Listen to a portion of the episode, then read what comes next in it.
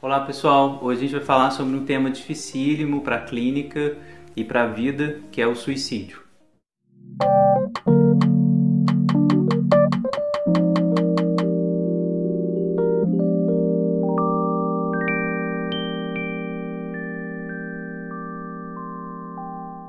Infelizmente, a gente tem que lidar com uma das grandes comprovações de que o amor à vida não é instintivo o suicídio é um dos problemas da saúde pública, da saúde mental mais graves que a gente enfrenta, seja na clínica psicanalítica, seja na clínica médica. É um dos problemas mais graves que a gente tem que enfrentar, estudar e tentar metodologias efetivas para evitar que ele venha a acontecer evitar que ele venha acontecer, porque isso me parece um certo tipo de pressuposto moral, pressuposto ético da psicanálise de que a gente, salvo raríssimas exceções, vai se opor à morte. As exceções aqui, claro, estão dentro do campo da eutanásia, que também tem pouquíssima pesquisa no Brasil, né, assim, que eu conheça em psicanálise e eutanásia, mas que talvez a gente consideraria a possibilidade de uma assistência, né, de uma morte assistida, por assim dizer, um certo tipo de auxílio no morrer. Eu acho que aí caberia algum tipo de exceção, mesmo assim eu acho que é preciso estudar com muita cautela esse tema. Mas de maneira geral, a psicanálise ela se coloca contra, né? ela se opõe à morte como uma solução de conflitos éticos, de conflitos emocionais. Existem recursos psíquicos, recursos simbólicos que podem sempre ser utilizados contra a morte para resolver nossos problemas emocionais, nossos problemas políticos, morais, etc. Né? A morte ela não é um recurso que deve ser utilizado nesses termos. A princípio, estou partindo desse pressuposto, é um pressuposto moral e ético, que eu acredito está presente no pensamento freudiano, no pensamento desses autores que eu tenho dialogado.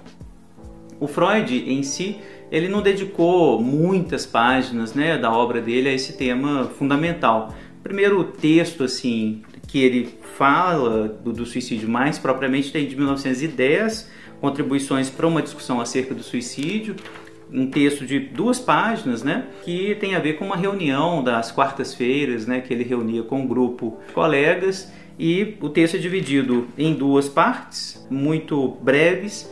E essa primeira parte, na verdade, ele fala muito mais da escola do que do suicídio. Está falando aqui da instituição escolar, escolas secundárias que não podem promover o suicídio, não podem ajudar né, os alunos a, a, se matarem, ao contrário, devem ser uma instituição que promova a vida, que promova o desejo de viver, o desejo de continuar a existência. Então ele vai dizer aqui, a escola secundária deve conseguir mais do que não impelir seus alunos ao suicídio. Então, está sendo irônico, né?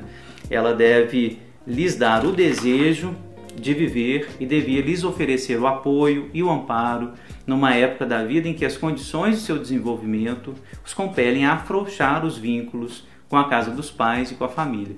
Então, uma discussão que deve ter a ver com o contexto dessa conversa nessas reuniões de quarta-feira, que, claro, ainda dizem respeito à discussão sobre o suicídio hoje, de maneira geral. Geralmente isso aparece se existem forças sociais que promovem ou auxiliam, catalisam o suicídio, a ideação suicida e a prática efetiva do suicídio. Desde o ensaio seminal do Durkheim, final do 19, a gente sabe que existem forças sociais que se articulam ao suicídio. Mas, obviamente, essas forças sociais não são determinantes exclusivos para o suicídio, que é um ato sempre singular, individual, muito preso a uma determinada história de um sujeito. Mas, claro, o fato de ser singular não impede que essas forças sociais entrem em ação junto a uma história individual.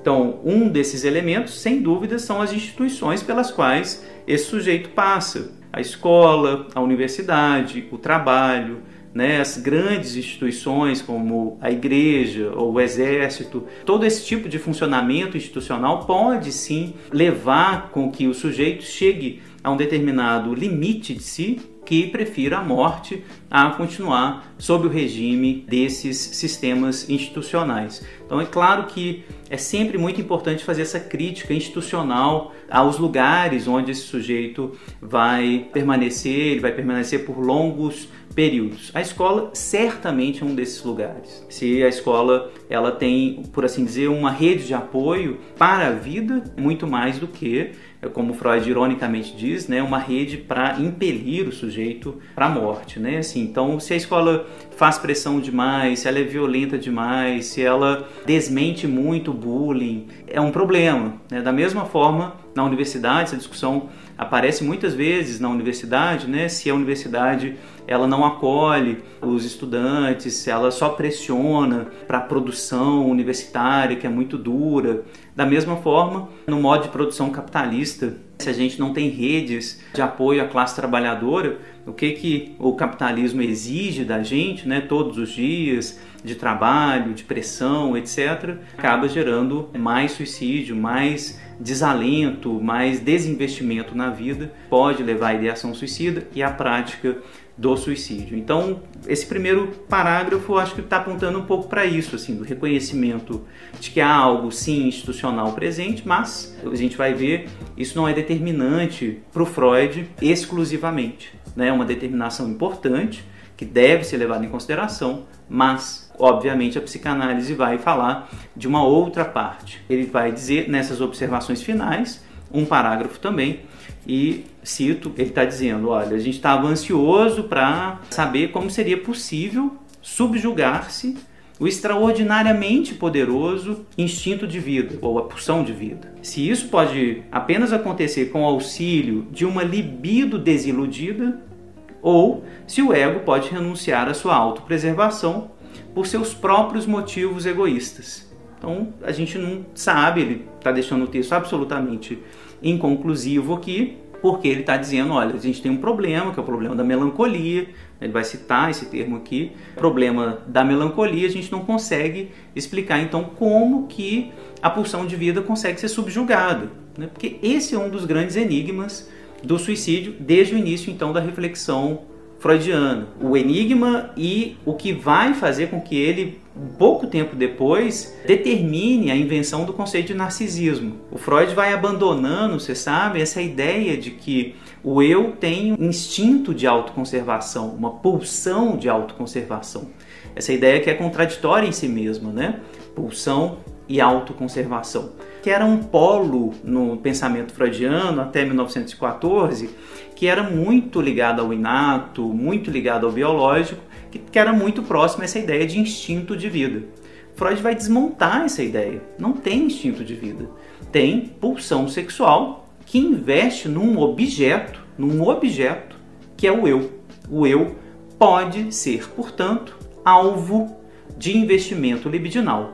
Enquanto alvo de investimento libidinal, ele pode ser alvo também de ódio. Investimento libidinal como qualquer outro. Amor, ódio, inveja, qualquer afeto pode ser investido no eu, ou seja, o amor que a gente tem à vida está submetido às mesmas contingências que o amor que a gente investe em qualquer objeto. Deus, o cachorro, o outro, o professor, qualquer objeto. O eu é um objeto como qualquer outro. Portanto, vai receber investimentos libidinais de todos os tipos, incluindo o ódio. Então, essa ideia está começando a ser desenhada pelo Freud né, nesses primeiros anos da psicanálise. Esse primeiríssimo texto dele, 1910, ele está apontando muito brevemente para isso, para o enigma. Como que é possível submeter o suposto poderosíssimo instinto de vida a interesses pessoais, porque o sujeito pode se matar por uma ideação amorosa, por uma desilusão amorosa, por uma ideação ligada a motivos nacionalistas. Imagine o sujeito vai se matar porque o país dele perdeu a guerra, né? ou porque ele perdeu dinheiro. Né? São ideias que, se a gente for analisar, né, dando um passo para trás, completamente absurdas para submeter o seu instinto de vida, sua proteção, autoproteção, autoconservação a ideia de dinheiro ou a ideia de nacionalismo. que são ideias absolutamente abstratas, né? que estão longe da vida pulsional propriamente dita, mas que tem um valor para cada sujeito, pode ter um valor absolutamente inegociável. Então é isso que o Freud está começando a apontar como enigma. A vida, ela se situa para cada sujeito num determinado lugar. É isso que ele vai apontar no início dessa discussão. O segundo grande momento da discussão vai aparecer em Luta e Melancolia, texto um pouco adiante desse aqui, 1917, né? Eu já fiz um vídeo bastante longo sobre luto e melancolia, então não vou ficar muito nessa tese aqui, vou sugerir que vocês assistam esse vídeo, vou deixar o link aqui na descrição do vídeo. Nessa tese do luto e melancolia de 17, a ideia central que vai aparecer tanto aqui vai permanecer na obra do Freud como um todo, uma ideia que ele não abandona mais, é que o suicídio tem a ver com uma certa morte que a gente aplica ao objeto com o qual nós estamos identificados. Essa é a grande tese do Freud sobre o suicídio. O suicídio quase nunca é apenas a morte do próprio sujeito, do próprio eu. É eu me mato matando o objeto com quem eu me identifico. Eu odeio meu pai, não posso expressar o meu ódio a ele, então eu odeio a mim mesmo enquanto identificado com meu pai. Eu me mato para matar o meu pai. Então, essa é a grande tese do Freud que está desenhada no Luto e Melancolia, como eu explorei bastante em detalhes nesse vídeo que eu dediquei ao texto.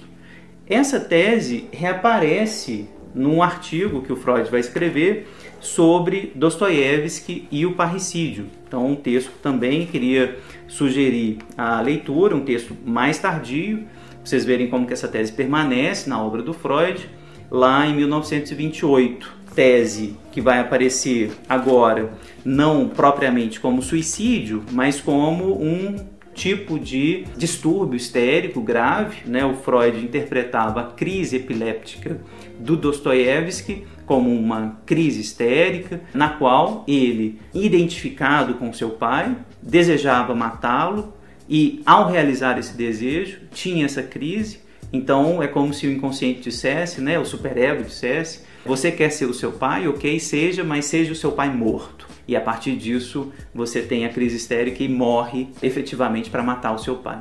Então a lógica está toda presente no Luto e Melancolia, no Dostoiévski, e essa é a interpretação clássica da psicanálise para o suicídio, ou seja, o suicídio como um certo tipo de assassinato, assassinato do objeto que está internalizado via identificação. E a partir de agora, na segunda parte do vídeo, eu vou falar sobre dois textos literários, um do David Foster Wallace chamado Suicídio como uma espécie de presente, está aqui nesse livro Breves entrevistas com homens hediondos e vou falar também brevemente sobre um romance muito poderoso chamado A Redoma de Vidro da Silvia Plata. É isso que a gente vai ver na segunda parte do vídeo. Me acompanhem, enquanto isso, se inscrevam, curtam aí, compartilhem essa ideia desse tema tão fundamental para a clínica que a gente tem que conversar sempre. Vamos lá para a segunda parte.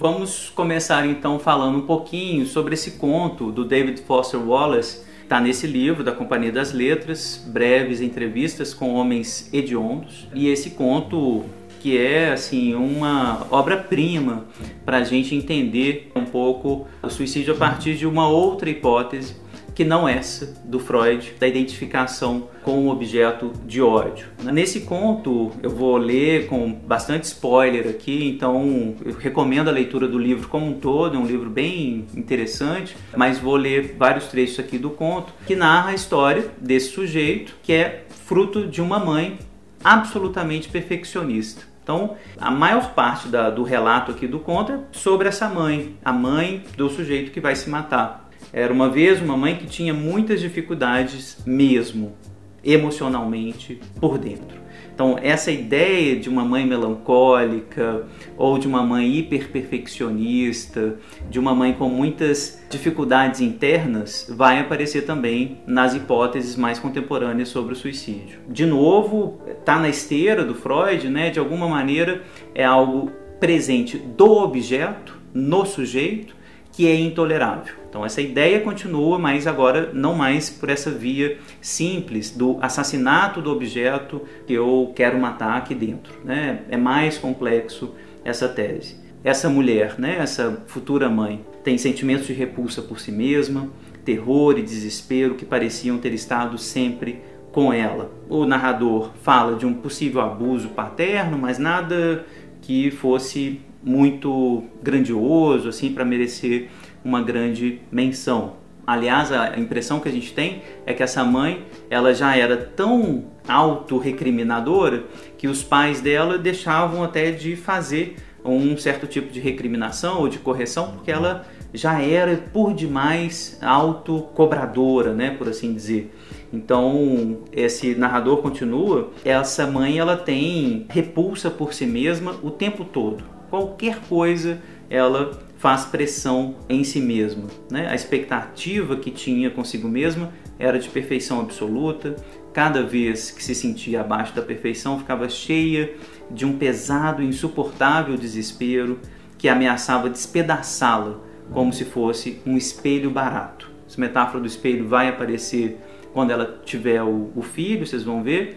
Então, essa ideia de um idealismo, né, de uma idealização de si mesma absolutamente radical, né, muito totalitário, onde nenhum tipo de falha é tolerada. Vejam que essa lógica né, que vai estar presente no suicídio aparece então nessa mulher que vai ser mãe desse rapaz que vai se matar. Ela tinha uma espécie de orgulho abjeto pela impiedade que exercia sobre si mesmo. É muito interessante a narrativa do Wallace, né, porque faz esse tipo de oxímoro, orgulho abjeto. Tinha uma impiedade tão grande sobre si, mas ela se orgulhava disso. Ou seja, a gente está falando de uma idealização, mas era uma idealização que trazia o mortífero também ao mesmo tempo que ela idealizava a perfeição dela, qualquer imperfeição já fazia com que ela sentisse essa repulsão por si mesma. Colocava ela também na posição de merda absoluta. Existia apenas uma separação indistinta e muito pequena entre sua própria identidade e a do bebezinho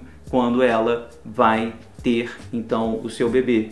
A criança parecia, em certo sentido, ser o reflexo da própria mãe em um espelho de diminuição e profundamente defeituoso. A metáfora que já aparecia lá do espelho se reproduz aqui quando ela tem o bebê. Então, o bebê é muito continuidade dela. Observem que a tese do Freud de que o suicídio está, por assim dizer, articulando o outro, o objeto, dentro do sujeito, o objeto do qual eu quero me livrar, está presente aqui, nesse tipo de narrativa, mas agora invertido o vetor a mãe endereçava esse tipo de mensagem, né? Você, meu bebezinho, é extensão de mim. Né? Assim como eu exijo perfeição de mim, eu exijo também perfeição de você. Qualquer erro seu, eu vejo como erro meu, como falha minha. Então é essa mistura que está presente aqui nesse tipo de relação que efetivamente vai produzir, a gente vai ver nesse sujeito também a intolerância consigo mesmo, né?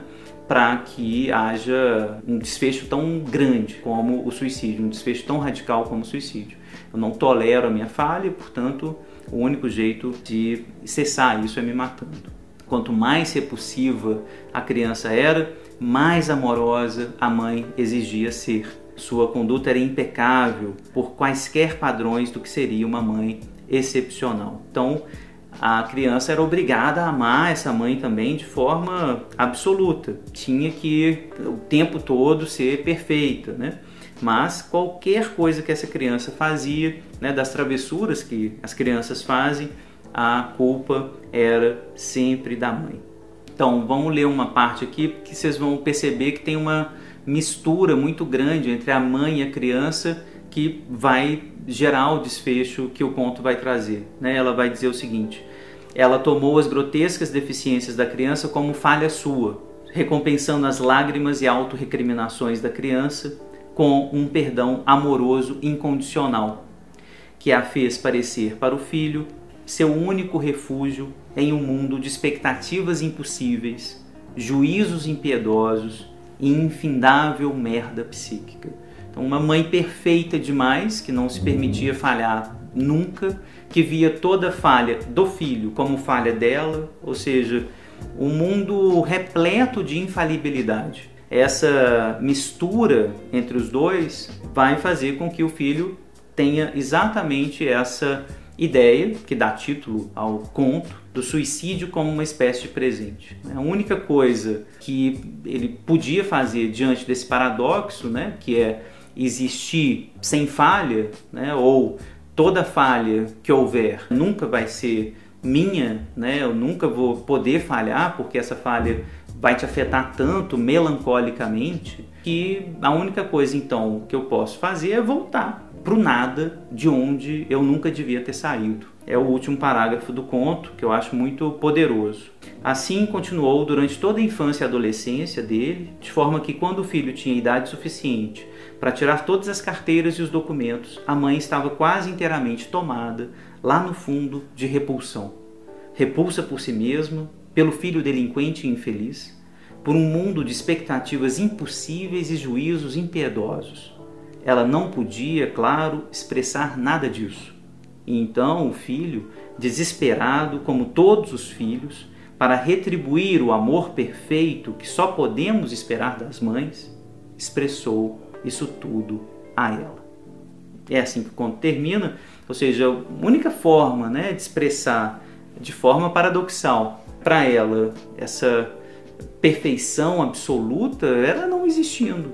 Não tinha como existir num mundo de expectativas impossíveis e juízos tão impiedosos, onde não é possível tolerar a mínima falha. Então essa lógica da infalibilidade é uma das lógicas que eu acho que a gente tem que estar atento na clínica do suicídio. Né? A clínica do suicídio, ela muitas vezes vai aparecer, vai fazer aparecer um juiz interno muito impiedoso. Pode ser os pais, pode estar situado também nos pais, mas pode evidentemente estar situado no próprio paciente. Essa intolerância para a falibilidade. É assim, as pessoas são falíveis, os humanos somos falíveis, né? nós falhamos, nós somos castrados, né? para dizer da metáfora do Freud, todos nós somos, por assim dizer, falíveis, nós não somos perfeitos.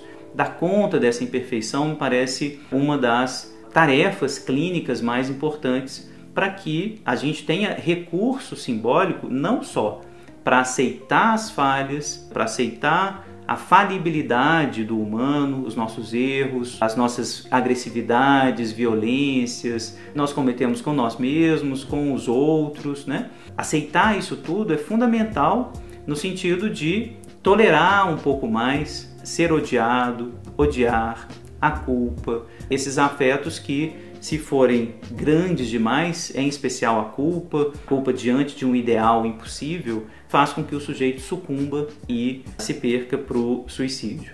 Então essa é a segunda parte. Vamos para uma terceira parte do vídeo para a gente falar agora sobre esse romance da Silvia Plath, que é a Redoma de Vidro, também bastante importante, que vai nos dar mais uma hipótese sobre o suicídio a partir da psicanálise. Me acompanhe até lá.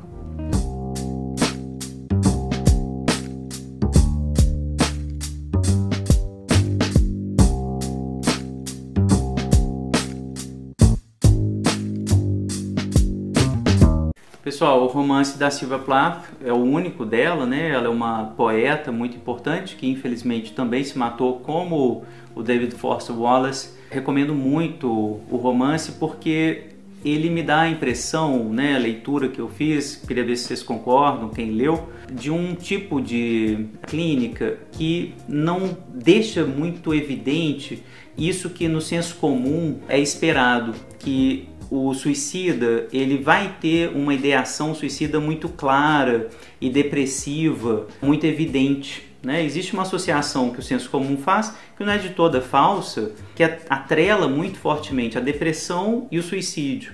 Que o paciente muito deprimido, com um afeto muito triste, tem ideações suicidas, planejamento suicida durante muito tempo. Isso não aparece nesse caso aqui, em alguns casos também não. A ideação suicida aparece esporadicamente, acompanhada de alguns casos de autolesão, mas nada como naquele cenário típico que a gente espera, né? Assim, de um paciente deprimido, com uma certa toxidez né, naquilo que ele produz, traz.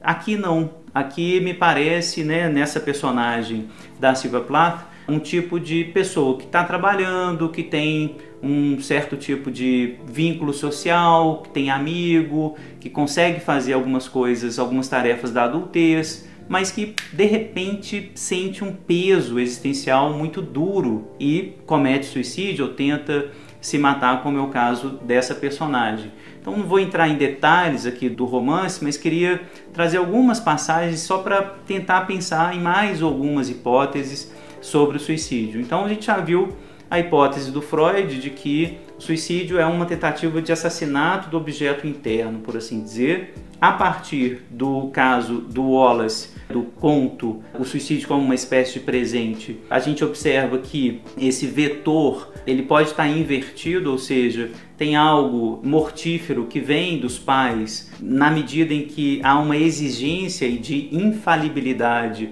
Eu me mato porque eu não dou conta dessa idealização de um narcisismo perfeito. Então, um suicídio um pouco como resposta à infalibilidade, como resposta a uma idealização narcísica muito violenta que vem dos pais. Uma terceira hipótese, também articulada um pouco com Wallace, que tem a ver com uma certa melancolia presente no adulto, a ideia de repulsa por si mesmo, que é meio que endereçado também ao outro, a ideia de que o desejo é intolerável. Parece que algo disso aparece aqui uh, no caso da Esther, a personagem desse livro, que sente, ou parece sentir, a impressão que eu fico, o desejo como intolerável. Me parece que a crise da personagem começa justamente quando ela vai lá começar a flertar com a sexualidade, sexualidade genital. Ela sai com uma amiga, ela sofre um tipo de ataque sexual de um sujeito numa festa, né? o sujeito tenta agarrar ela, ela se defende, dá um soco nele. A partir disso, eu acho que a crise se deflagra. Né? Me parece que isso metaforiza um pouco como que era difícil manejar o desejo, aceitar o desejo, o desejo como algo intolerável, tóxico, violento demais, que fez com que ela sucumbisse. Mas observem, nada disso foi trazido por ela. Mais da metade do livro, quase, dá a impressão de que ela é uma pessoa ali lidando com moda, com amigas em Nova York, trabalhando, pensando em questões esporádicas, com um bom humor, várias passagens com humor bem mordaz, nada daquela fenomenologia clínica do sujeito deprimido, pensando em morte, pensando em coisas né, lúgubres, nada disso. Uma pessoa que está ali pensando na moda, pensando de forma bem humorada sobre as relações sociais, de repente a tentativa de suicídio sem também muita elaboração, sem grandes reflexões filosóficas sobre o que é o, morrer, sobre o que é o existir. Nada disso aparece no romance. Né? Eu fico com a impressão de que toda essa ideação suicida fica inconsciente, ela não aparece investida, como se essa personagem tivesse efetivamente, claro,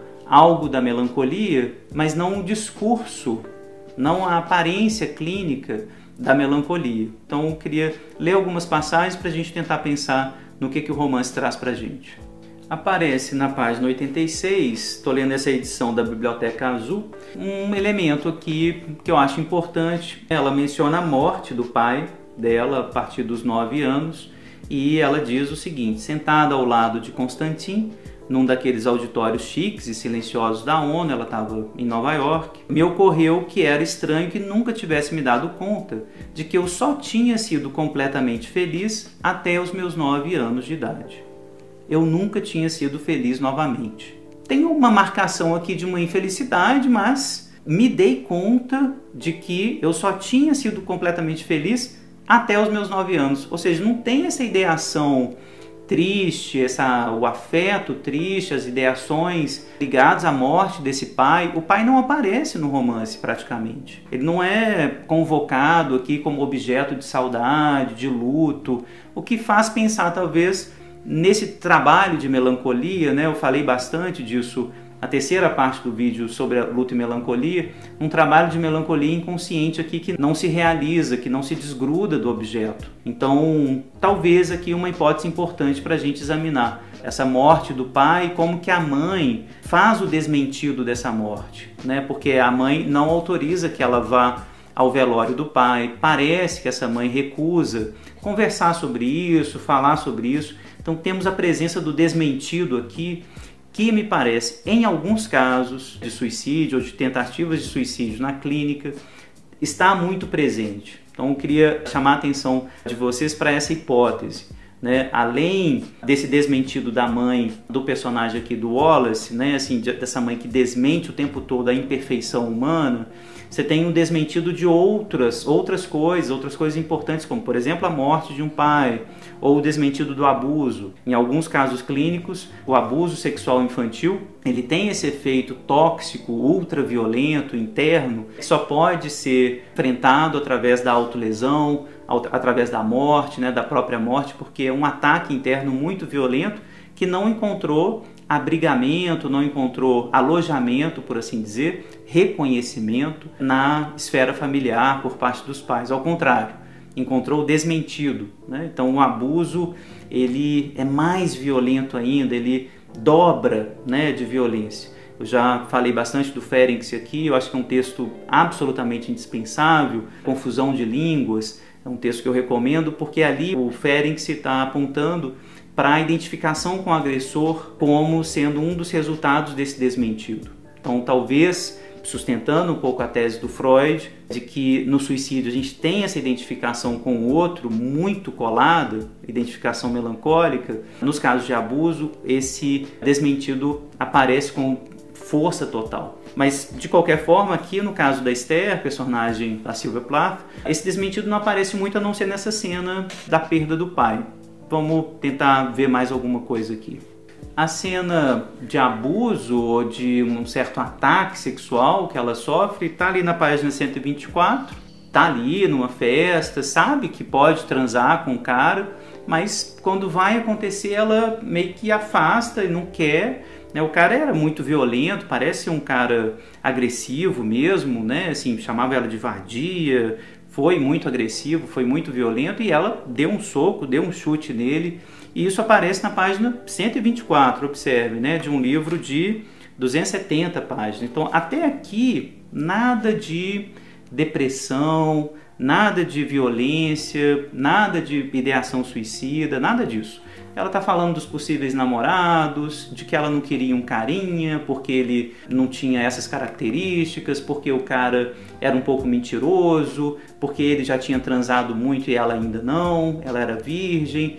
Enfim, uma conversa de uma menina do interior dos Estados Unidos que estava ali chegando em Nova York, aprendendo a vida adulta nessa década aqui, de 70, 80 mais ou menos. Enfim, algo absolutamente trivial. Nada sério, nada muito agressivo, a não ser essa cena de uma violência, né, de um ataque, mas que ela se defendeu, bateu no cara, deu um soco nele, saiu da festa, enfim, conseguiu inclusive se defender. Nada apontava para uma falência dela, né, nesse sentido tão grave como foi a tentativa de suicídio que ela cometeu logo após. A partir da 137 começa a aparecer uma certa inabilidade para o trabalho, uma sensação de que ela não daria conta de fazer coisas do tipo. O problema era que quando eu tentava me imaginar em algum emprego, rabiscando alegremente linhas e linhas de taquigrafia, minha mente travava. Não havia um só trabalho que eu tivesse vontade de fazer que precisasse de um taquígrafo. E à medida que eu observava o quadro negro, aquelas garatujas escritas em giz iam se borrando até perderem o sentido. Isso vai aparecendo cada vez mais, uma incapacidade tanto para a relação sexual, como ela estava descrevendo aqui nos encontros amorosos dela até então, quanto para o trabalho. Ela não se vê muito o que fazer, como fazer. Ela quer ser escritora, mas aí não consegue. Daí vai estudar taquigrafia, mas o que, que eu vou fazer com isso? Enfim, uma incapacidade para o trabalho, para o amor, que começa a ser configurada aqui, mas insisto, sem grande ideação suicida, sem ideação suicida, sem um afeto triste que acompanha, um afeto melancólico que acompanha isso. É só uma sensação de que não sabe o que fazer, não consegue encontrar um lugar. A partir da 143, aí começa um elemento clínico a chamar a atenção, aí começa a preocupar. Ela volta de Nova York depois dessa cena, vai para casa da mãe e ela diz: três semanas que eu não lavava o cabelo e sete noites que eu não dormia. Aí começa uma descrição clínica que preocupa muito. Então, essa ideia de insônia, né? A ideia de que eu não estou dormindo, que eu não tomo banho, que não como direito, que eu me sinto confusa. Isso começa a aparecer então na 143. Então, a partir disso, tem o um encaminhamento dela para psiquiatria. A gente vai ver que ela começa a partir desse sintoma mais grave da insônia, que é o que conduz né, a família, a mãe, a vizinha a conduzi-la para a psiquiatria. Então, essa ideia de que ela vai sentir, vejam bem, como se estivesse sendo enfiada cada vez mais fundo num saco escuro, sem ar e sem saída.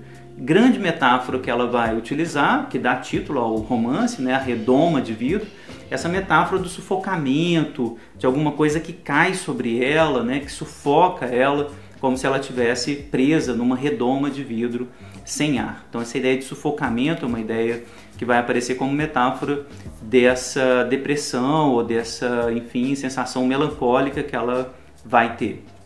A ideação suicida aparece aqui na página 155, 154, quando ela imagina que japoneses, por exemplo, se matam, mas ela tem grande dificuldade com sangue e ela diz: "O problema é que eu odiava ver sangue, era preciso bastante coragem para morrer daquele jeito" mas já começa a aparecer uma ideação aqui importante. É importante dizer isso também, não é impossível de aparecer nas neuroses comuns. A ideia de que é possível que a gente fantasie que vai morrer, que tem essa fantasia de suicídio ou do que, que vai acontecer com a nossa morte, ela está presente em quase todos nós. É muito possível imaginar isso, né? Assim, de que o que, que aconteceria se a gente pulasse de um lugar muito alto, como que seria as consequências, né, quando a gente morrer.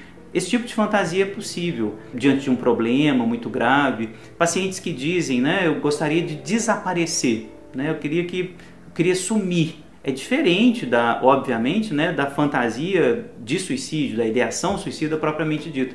Mas é uma ideia comum, né? Assim, ela não, não é muito rara dizer, né, pô, eu queria sumir, queria desaparecer, fugir daqui. Porque a gente tem mesmo esse tipo de recurso para lidar com os problemas, que é meio que recusá-los absolutamente, né? fazê-los desaparecer. Mas até aqui nada apontava no romance que ela iria tentar efetivamente. Era só um exagero dela, hiperbólica, né? Ela tinha alguma coisa assim do humor que apontava um pouco para isso também. Né? A gente vai ser quase que surpreendido mesmo pela tentativa dela, tal como foi. Na página 163, a gente tem mais um elemento dessa mãe que aponta para um certo desmentido. Né? Ela está saindo da clínica ali do Dr. Gordon, que é o psiquiatra, e aí o diálogo se dá da seguinte forma: Eu sabia que a minha bebê não era como eles, a mãe diz. E ela é, olha para a mãe e diz: Como quem? A mãe responde: Como aquelas pessoas horríveis, aquelas pessoas mortas naquela clínica. Ela fez uma pausa eu sabia que você iria resolver voltar a ficar bem. Então, tem um elemento aqui dessa mãe que tem um desmentido muito forte. Como se a depressão, nesse caso aí a, gente já está falando de depressão aqui, né, de uma pessoa que está com insônia, que não dorme, que não toma banho, como se fosse uma falta de vontade. Eu sabia que você iria resolver voltar a ficar bem, como se isso fosse um ato volitivo, né? um ato de vontade da paciente. Basta ela querer que ela vai voltar a tomar banho, dormir, comer direitinho. Você tem que ter mais força de vontade. que é uma das coisas mais terríveis que o paciente deprimido pode ouvir, né? Como se dependesse exclusivamente da vontade dele, né? Voltar a se recuperar, etc. Então, algo que essa mãe parece apresentar aqui é um desmentido dessa ordem, né? Ela não tolera também as falhas dessa menina na página 177, né, ela já está refletindo, conversando sobre o suicídio, né, fala com esse amigo meio namoradinho dela, Willard, como que você se mataria? Então o Willard fala, ah, estouraria os meus miolos, né? E ela diz, ah, eu fiquei decepcionada, era bem coisa de homem querer se matar daquele jeito. E ela pensa, logo depois, 177, pensei que o melhor jeito de morrer era afogada, o pior, queimada. Bud Willard havia me dito que alguns daqueles bebês em potes de vidro tinham guelras. Eles estavam no estágio em que eram quase como peixes. Li esse parágrafo aqui só para dizer como que ela associa livremente, ainda está associando aqui meio que poeticamente, criativamente, mas da mesma forma que ela fala de morrer afogado, morrer queimado, ela lembra daqueles potes de vidro onde ela viu os fetos na escola de medicina e como que esses uh, bebezinhos tinham guelras, né? Ou seja, ainda não dá essa sensação de que ela tá fazendo aquela ideação deprimida, parece fazer esse tipo de associação livre, como se fosse uma ideia entre as outras, né? Mas aí na 177 mesmo ela começa a ficar muito mais séria a história quando ela diz aquela manhã eu havia tentado me enforcar, que já ficou evidente, né? Tipo, não é só uma fantasia de que eu posso morrer, de como que seria, como que seria terrível morrer queimado ou ver sangue, etc. Não, aqui ficou absolutamente sério. O romance vai agora a partir daqui mais para o final só nessa tentativa suicídio, vai ficando cada vez mais denso, mais pesada essa ideia de suicídio dela. Sensação que ela tem na 179 de que ela não tinha cura. Isso também é muito importante na ideação melancólica. Né? No meu caso, não tem cura, não é possível que eu encontre algum tipo de saída dessa redoma de vidro na qual eu estou presa. Aparece muito também articulada na ideação suicida. Não adianta fazer nada, não adianta, né? Os pacientes na análise dizem muito isso, né? Não adianta vir aqui, não adianta conversar, não adianta tomar remédio. Sempre tem uma sombra, sempre tem uma força muito violenta, né? Que impele esses pacientes à ideação suicida, à prática de autolesão. Então existe um, um certo tipo de paciente que tem muito plenamente né, essa sensação de que é impossível se curar, é impossível cuidar de si mesmo, aceitar o cuidado. Então, são momentos muito difíceis na clínica, né? O analista se sente muito impotente diante desses pacientes também, porque a gente tenta interpretar, tenta acolher, mas é sempre muito difícil fazer o acolhimento por conta dessa tentativa, a sensação de eu não tenho cura, é impossível alcançar aquilo que eu tenho dentro de mim, algum elemento vivo dentro de mim. Então, o paciente traz muito frequentemente esse tipo de ideação ou de afeto impossível, por assim dizer.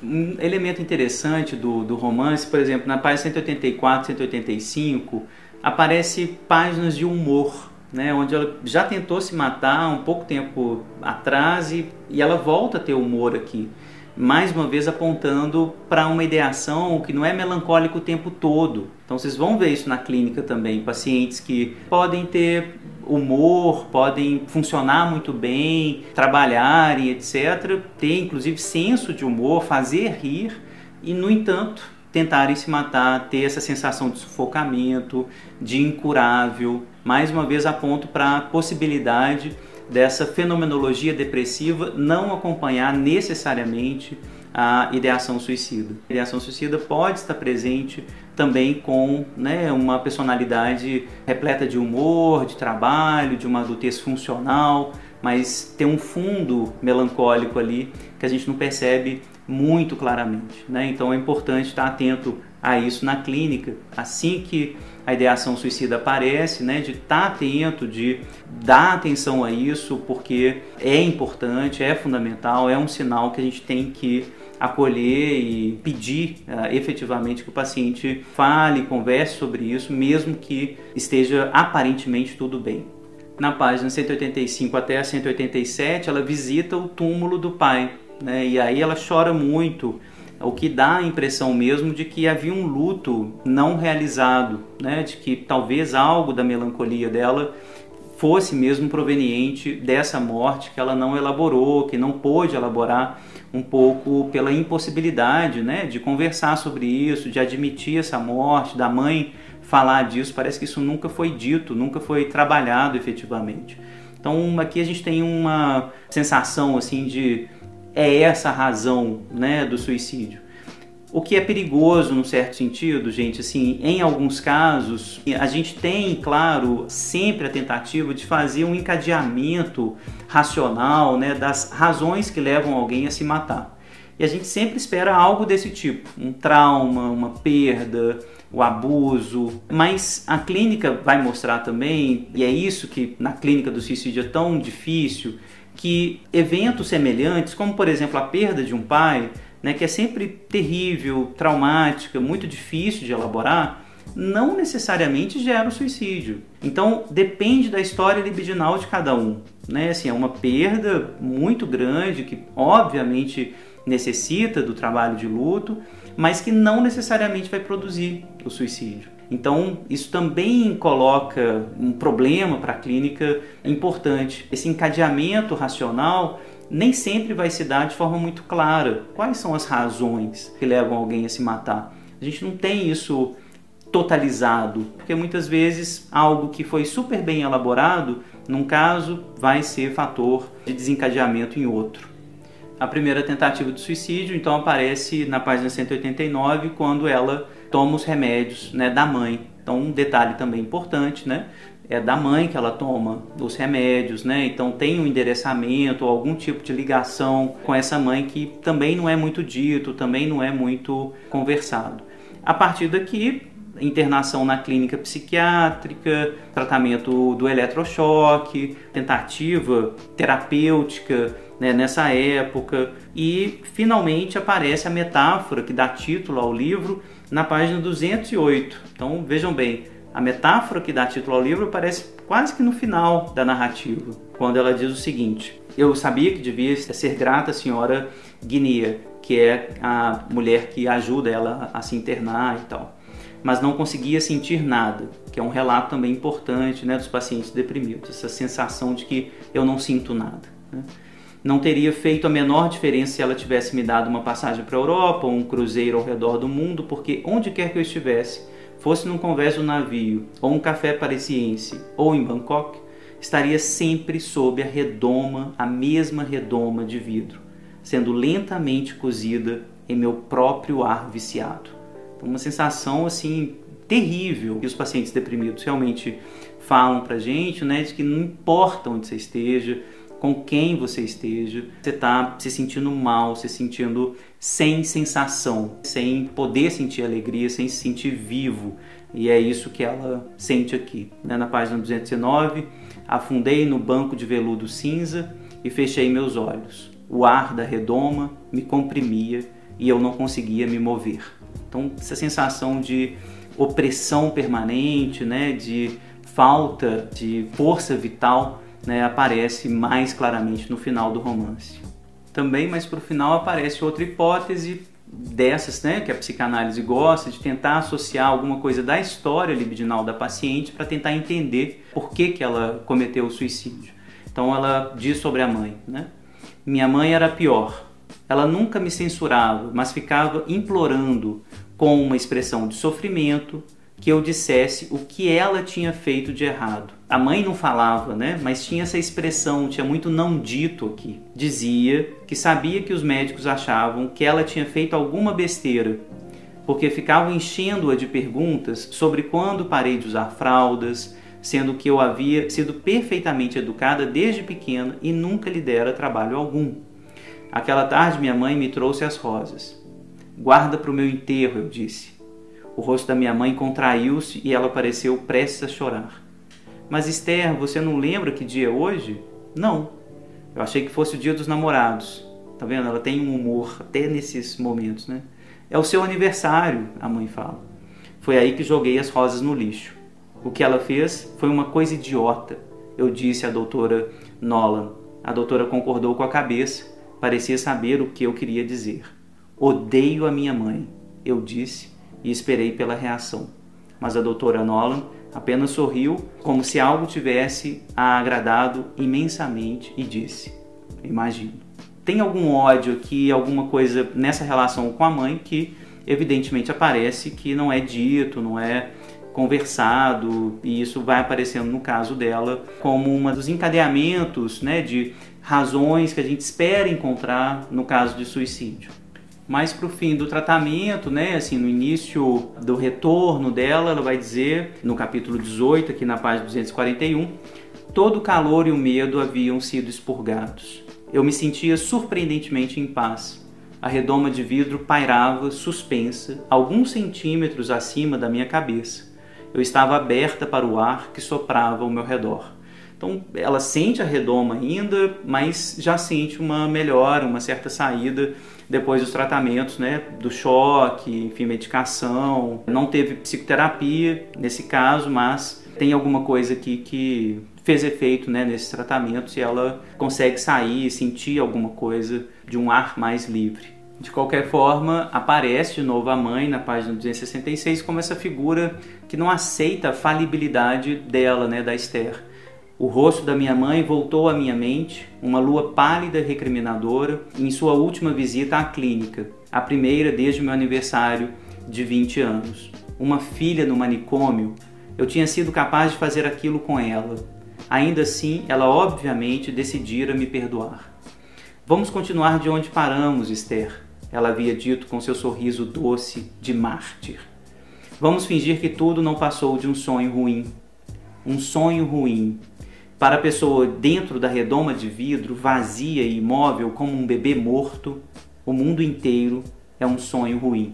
Então, a ideação melancólica aqui está plena, está né? Tá presente. Ela, mesmo melhorando, mesmo sentindo sair, a lógica né, do funcionamento mental dela agora está tomado pela melancolia.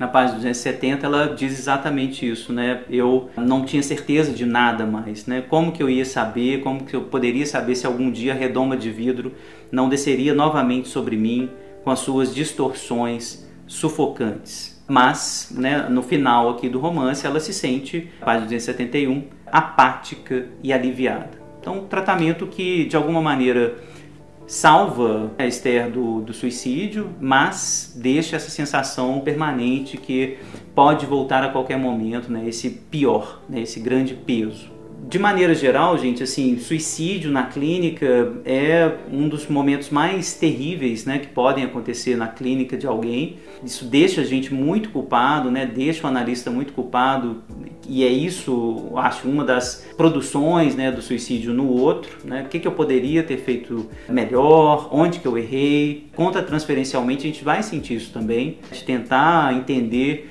o que, que a gente deixou de escutar, o que, que a gente deixou de fazer né? A gente vai culpar o paciente muitas vezes, a fantasia de que ele também poderia ter lutado mais, poderia ter enfrentado melhor, vai culpar a família do paciente, né? de que tem uma história lá que devia ter sido diferente, enfim, reações emocionais que são esperadas diante de uma atitude tão radical, tão violenta, que, insisto, a psicanálise ela deve se opor, ela está lutando contra esse tipo de reação porque a gente acredita em recursos simbólicos contra o mortífero, né? recursos simbólicos que podem ser utilizados para que o mortífero se elabore de uma maneira completamente diferente que a autolesão, o suicídio, a violência contra si mesmo e contra o outro. Né? Então a ideia é tentar pensar no manejo clínico para levantar a redoma de vidro, ou para pegar no caso do Wallace, para fazer o sujeito aceitar um pouco mais a sua